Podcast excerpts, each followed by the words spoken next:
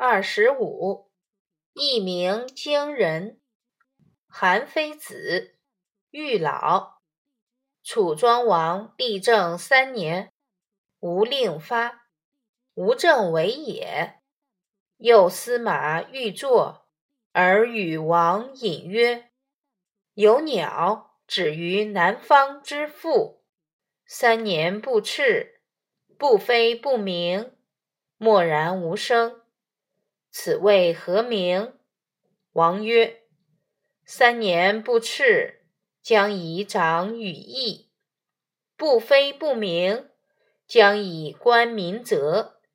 虽无飞，飞必冲天；虽无鸣，鸣必惊人。子视之，不古知之矣。”注释一。选自《韩非子集解》，中华书局一九九八年版，标题为编者所加。二、立政，掌管政事。三、右司马，古代的官职名。四、御作，侍坐。五、隐，用隐晦的话。六、赋。山陵，七，默然，同默然，沉默不语的样子。八，民则，老百姓对官员好坏的评断。九，是，放下，这里指放心。十，不古，古代王侯自称的谦辞。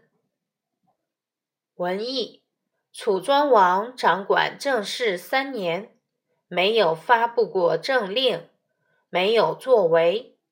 右司马到君王座驾旁，隐晦地对楚庄王说：“有一只鸟栖息在南方的山上，三年不展翅，不飞翔，不鸣叫，沉默无声。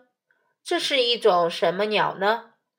楚庄王说：“这只鸟三年不展翅，是为了生长羽翼；不飞翔，不鸣叫，是为了观察百姓对官员们的态度。虽然没有飞翔，一飞必定冲天；虽然没有鸣叫，一鸣必定惊人。你放心吧，我明白你的意思了。”不急于求成，不打无准备之仗，厚积薄发，才能一鸣惊人。你知道吗？湖北为什么简称鄂？鄂字作为湖北的地名和地方政治单位，最早见于西周时期的经文。